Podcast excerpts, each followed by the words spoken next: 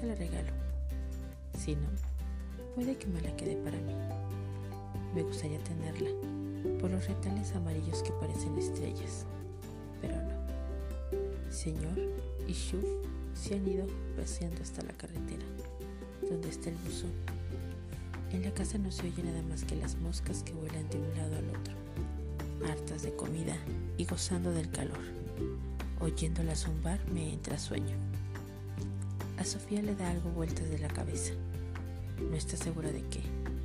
Se inclina sobre la labor, cose un rato, levanta la cabeza, se apoya en el respaldo de la silla, mira al patio y luego deja la aguja y pregunta, ¿por qué come la gente, Miss Ellie? ¿Puedes decírmelo? Pues para vivir, le digo. ¿Y para qué si no? Claro que hay personas que comen porque la comida les sabe buena. Y luego están los glotones. A esos les gusta hacer trabajar la boca.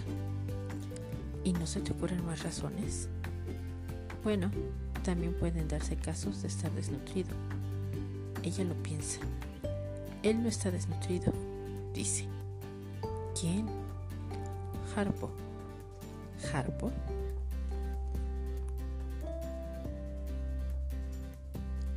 Hola, bienvenidos a los tecolotes de té. Hemos llegado al final de nuestro miniciclo La feminidad negra, dentro del ciclo Black History, y hemos querido cerrarlo con un clásico de la literatura universal y una historia representativa de la literatura negra femenina. Antes de darles nuestra opinión, queremos compartir con ustedes la sinopsis y opinión de figuras y medios importantes.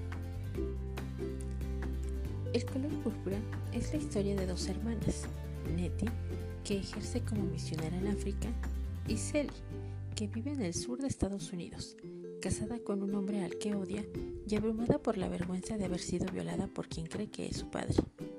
A lo largo de 30 años, ambas mantienen el recuerdo y la esperanza de reencontrarse y vuelcan sus sentimientos en unas cartas conmovedoras. Pero la dramática existencia de Sally cambiará cuando entre en su vida la amante de su marido, una extraordinaria mujer llamada Shug Avery. Isabel Allende comenta al respecto, una de las más talentosas escritoras estadounidenses. El Newsweek dice, una novela siempre vigente.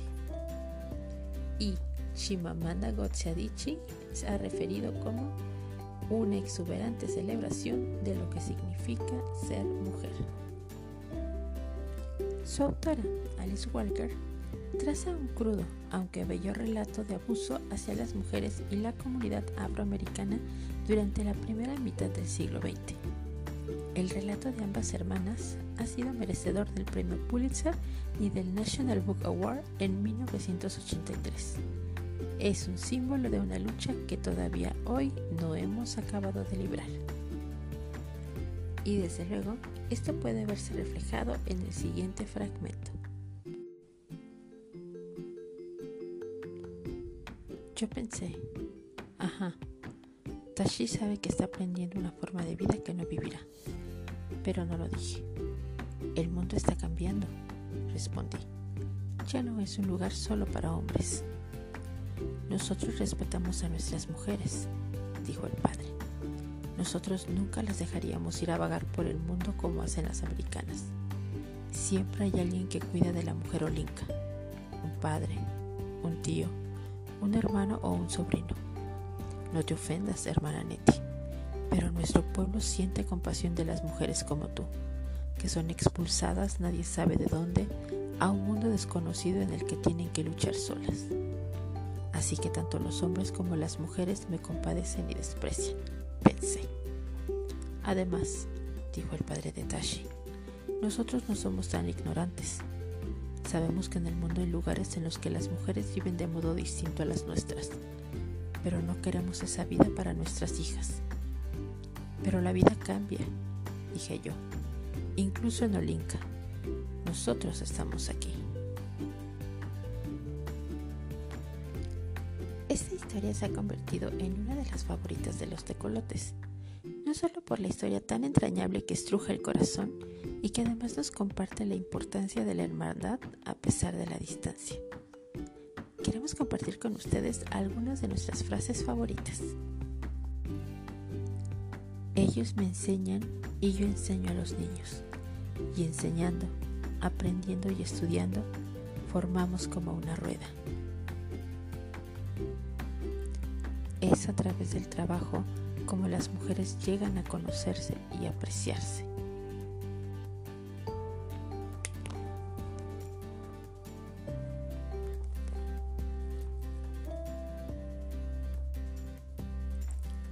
Y como todos los hombres, ese es considerado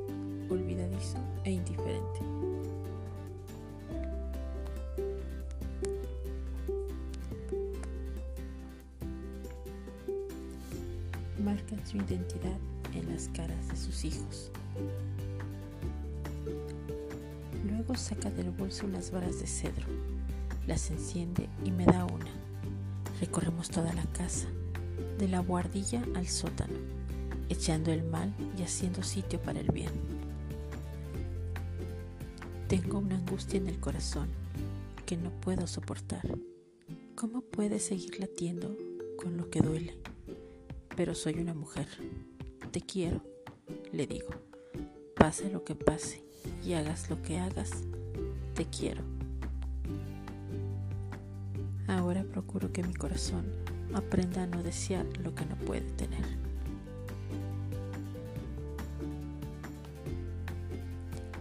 Presentada de manera epistolar en su estructura, cuando el lector se encuentra con estas cartas entre Annette y Sally, sin duda se crea un lazo familiar donde pareciera que las cartas están dirigidas al propio lector.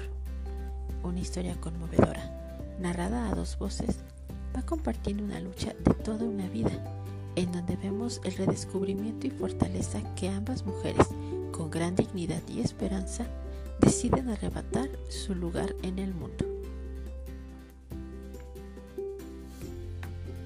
Querido Dios, desde que sé que Nettie vive, he empezado a pisar más fuerte. Pienso, cuando ella llegue, nos iremos de aquí. Ella y yo y nuestros dos hijos. Me pregunto cómo serán, pero se me hace duro pensar en ellos. Me da vergüenza. Siento más vergüenza que amor, la verdad. Y después de todo, ¿se encontrarán bien aquí? Dice Shu que los hijos del incesto se crían idiotas. El incesto entra en el plan del diablo. Pero yo pienso en Nettie. Hace calor aquí. Celi, escribe. Más calor que en julio. Más calor que en agosto y julio juntos. Es como estar guisando en una cocina pequeña con un fogón muy grande. En agosto y julio. Calor.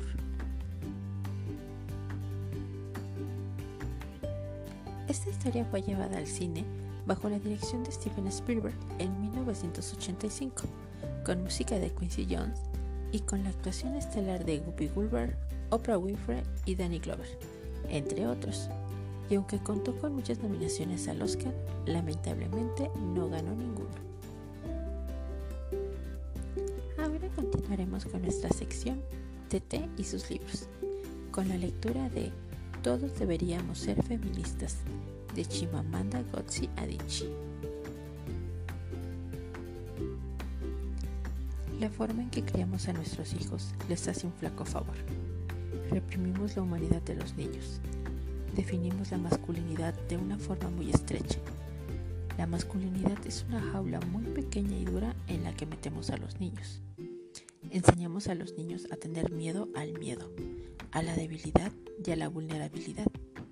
Les enseñamos a ocultar quiénes son realmente, porque tienen que ser, como se dice en Nigeria, hombres duros. En la secundaria, un chico y una chica salen juntos, los dos adolescentes y sin apenas dinero en el bolsillo. Y, sin embargo, es el chico quien tiene que pagar siempre la cuenta para demostrar su masculinidad. Y luego nos preguntamos por qué los chicos suelen robar más dinero a sus padres. ¿Y si a los chicos y a las chicas no les enseñáramos a vincular la masculinidad y dinero? ¿Y si su actitud no fuera debe pagar el chico, sino más bien que pague quien más tenga? Por supuesto, gracias a su ventaja histórica, hoy en día casi siempre es el hombre el que tiene más. Pero si empezamos a crear de otra manera a nuestros hijos e hijas, dentro de 50 o de 100 años, los chicos dejarán de sentirse presionados para demostrar su masculinidad por medios materiales. Pero lo peor que les hacemos a los niños, con diferencia, a base de hacerles sentir que tienen que ser duros, es dejarlos con unos egos muy frágiles. Cuanto más duro se siente obligado a ser un hombre, más debilitado queda su ego y luego les hacemos un, favor todavía más flaco a las niñas, porque las criamos para que estén al servicio de sus frágiles egos masculinos. A las niñas les enseñamos a encogerse, a hacerse más pequeñas. A las niñas les decimos, puedes tener ambición, pero no demasiada. Debes intentar tener éxito, pero no demasiado, porque entonces estarás amenazando a los hombres. Si tú eres el sostén económico en tu relación con un hombre, Finge que no lo eres, sobre todo en público, porque si no lo estarás castrando. Pero, ¿qué pasaría si cuestionáramos esa misma premisa? ¿Por qué el éxito de una mujer ha de ser una amenaza para un hombre? ¿Y si simplemente nos deshacemos de esa palabra? Y no sé si hay una palabra que yo odie más. Castración. Una conocida nigeriana me preguntó una vez si me preocupaba el hecho de intimidar a los hombres. A mí no me preocupa en absoluto. De hecho, ni siquiera se me había ocurrido que me preocupara, porque un hombre a quien me intimide es exactamente la clase de hombre que no me interesa.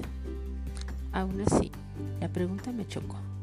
Como soy mujer, se espera de mí que aspire al patrimonio. Se espera de mí que tome decisiones en la vida sin olvidar nunca que el matrimonio es lo más importante.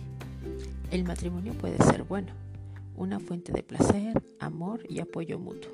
Pero, ¿por qué enseñamos a las niñas a aspirar al matrimonio pero a los niños no? Conozco a una mujer nigeriana que decidió vender su casa porque no quería intimidar a un hombre que tal vez quisiera casarse con ella. Conozco una mujer soltera en Nigeria que, cuando va a seminarios, lleva anillo de casada porque quiere que sus colegas, según ella, la respeten. Lo triste del caso es que es cierto que un anillo de casada la va a hacer parecer automáticamente más respetable mientras que no llevarlo hará que resulte más fácil no tomarla en serio. Y esto sucede en un ambiente de trabajo moderno. Conozco a mujeres jóvenes que experimentan una presión tan grande para casarse, por parte de su familia, de sus amigas y hasta del trabajo, que esa presión las empuja a tomar decisiones terribles. Nuestra sociedad enseña a las mujeres solteras de cierta edad a considerar su soltería un profundo fracaso personal. En cambio, un hombre de cierta edad que no se ha casado es porque todavía no ha elegido.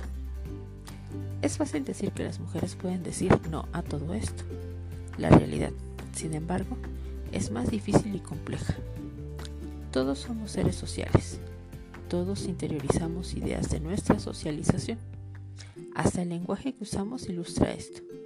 El lenguaje del matrimonio se basa a menudo en la propiedad, no en el compañerismo usamos la palabra respeto para referirnos a lo que la mujer le muestra al hombre, pero casi nunca para lo que el hombre muestra a la mujer. Tanto hombres como mujeres dicen, he hecho tal o cual cosa para tener paz en mi matrimonio. Cuando lo dicen los hombres, suelen referirse a algo que no deberían hacer. Es algo que les dicen a sus amigos en tono amablemente exasperado algo que en la última instancia les demuestra su masculinidad.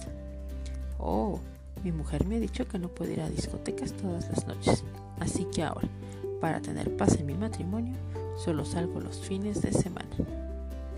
Cuando las mujeres dicen, he hecho tal o cual cosa para tener paz en mi matrimonio, suele ser porque han renunciado a un trabajo, a una meta profesional o a un sueño. Enseñamos a las chicas que, en sus relaciones, lo que hace más a menudo la mujer es renunciar.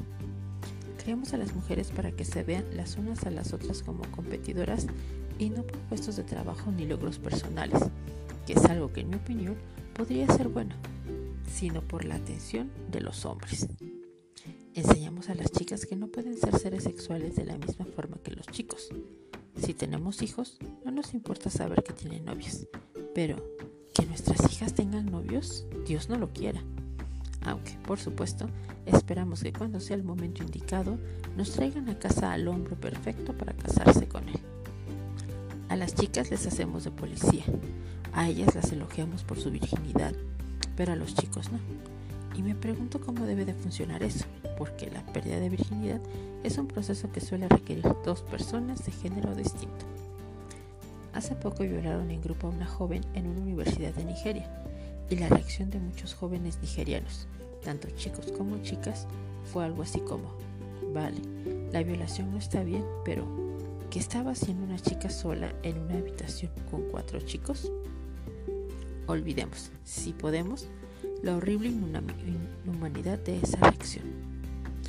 A esos nigerianos los han criado para pensar que las mujeres son inherentemente culpables y los han criado para esperar tan poco de los hombres que la idea de que puedan ser seres salvajes y sin autocontrol ya resulta más o menos aceptable.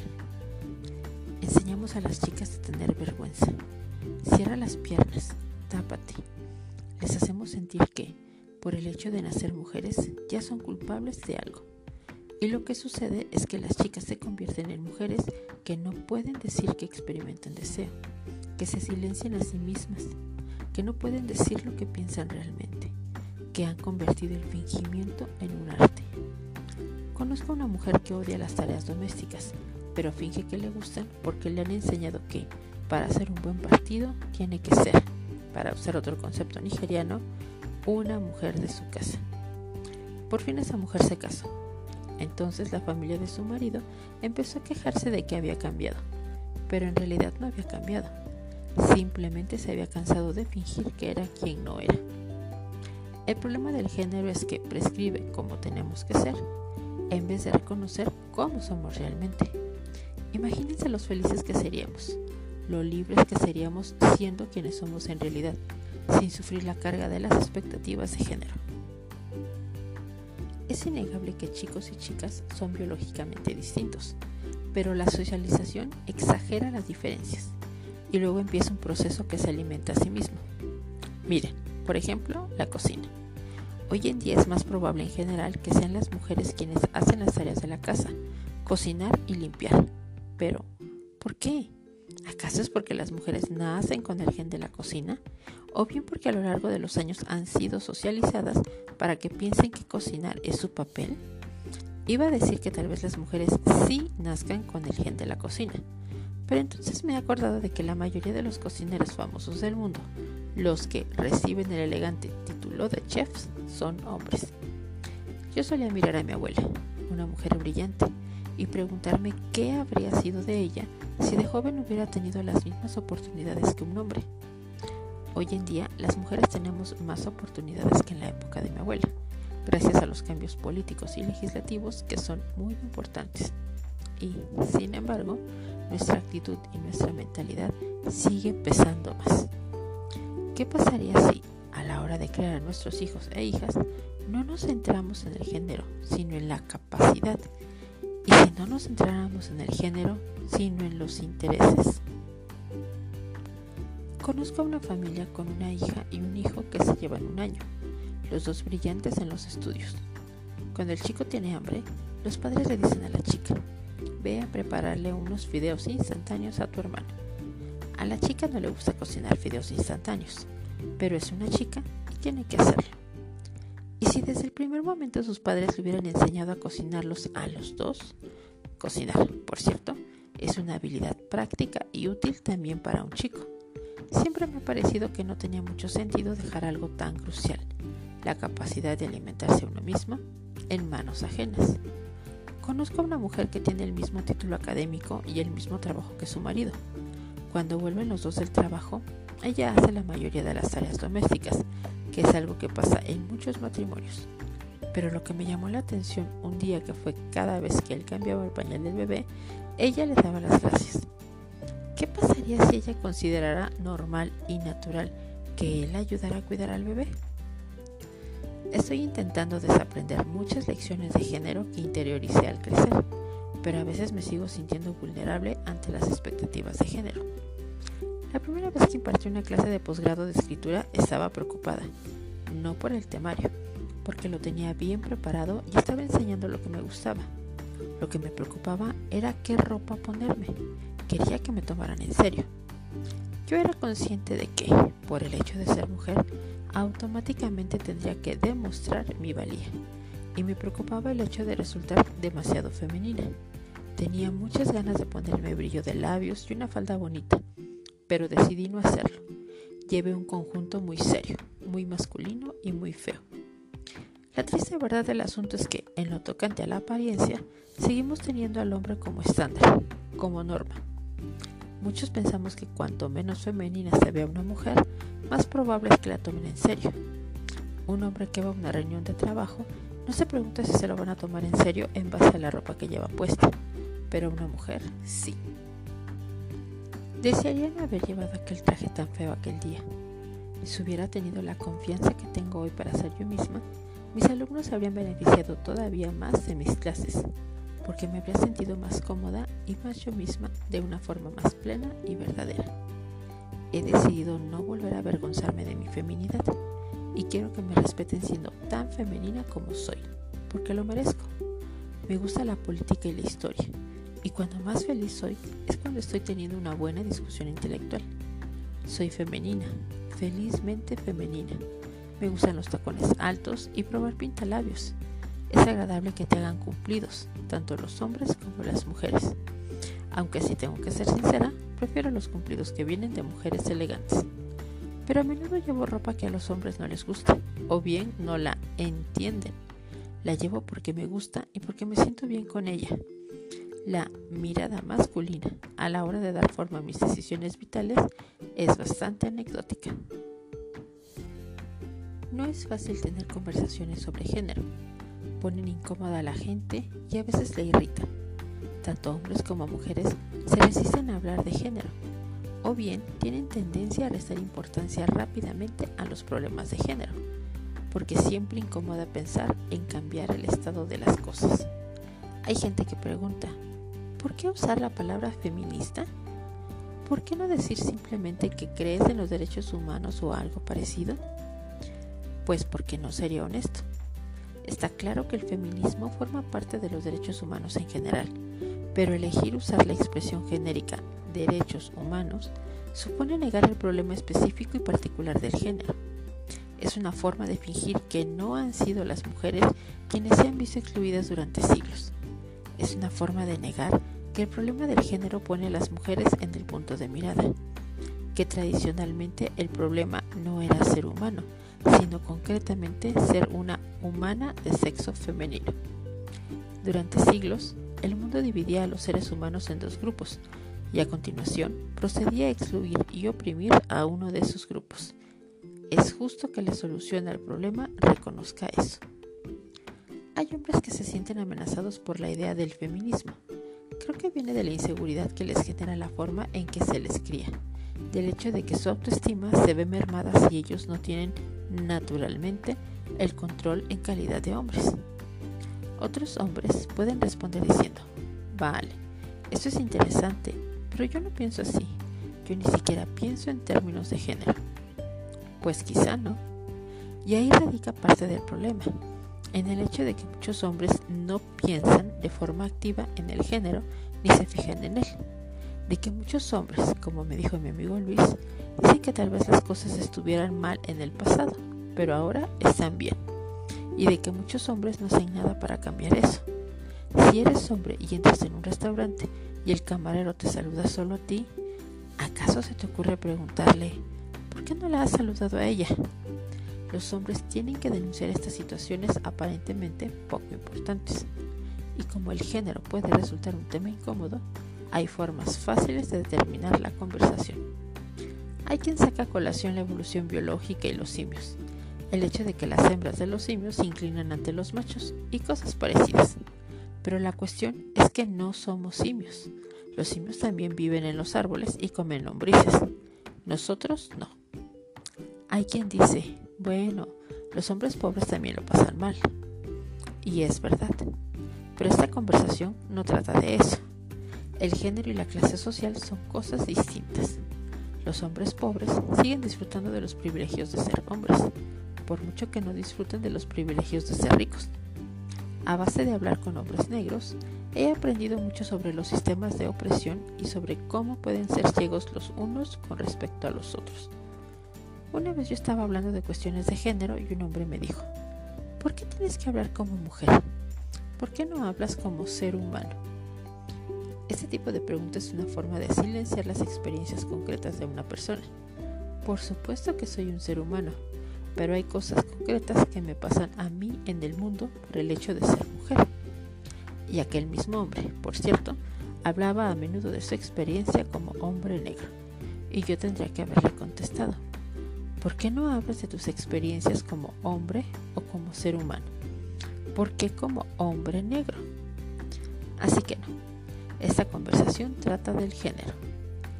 Hay gente que dice, oh, pero es que las mujeres tienen el poder verdadero, el poder de abajo.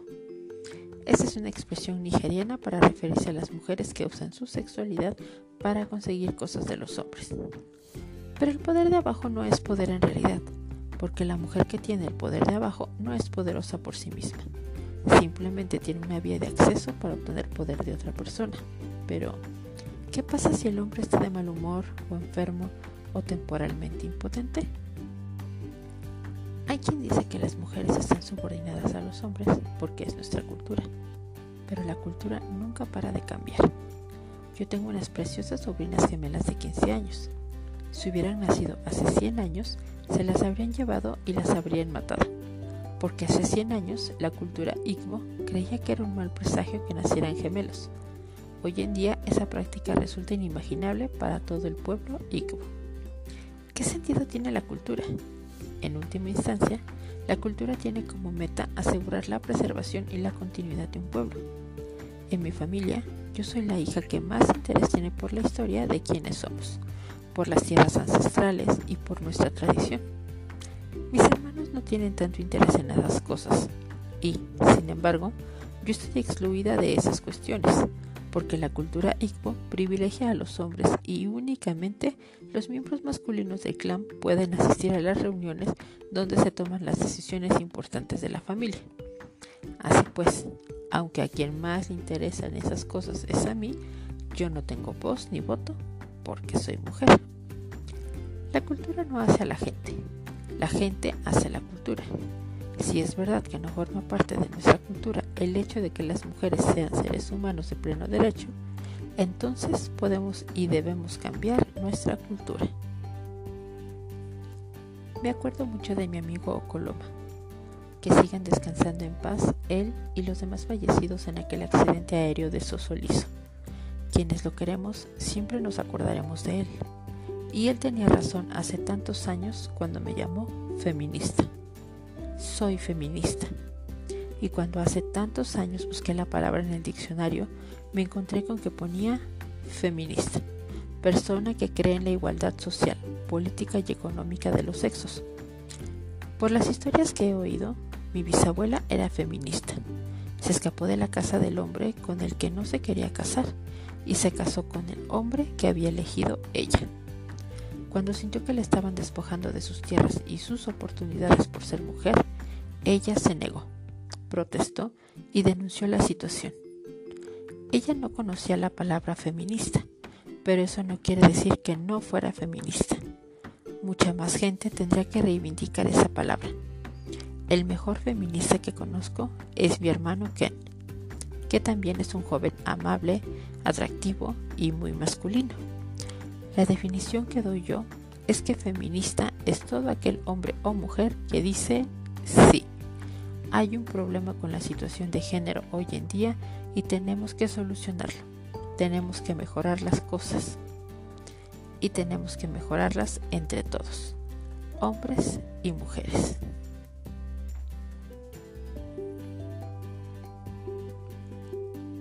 Con este episodio damos por concluida nuestro miniciclo la feminidad negra dentro del Black History y también nuestra tercera temporada.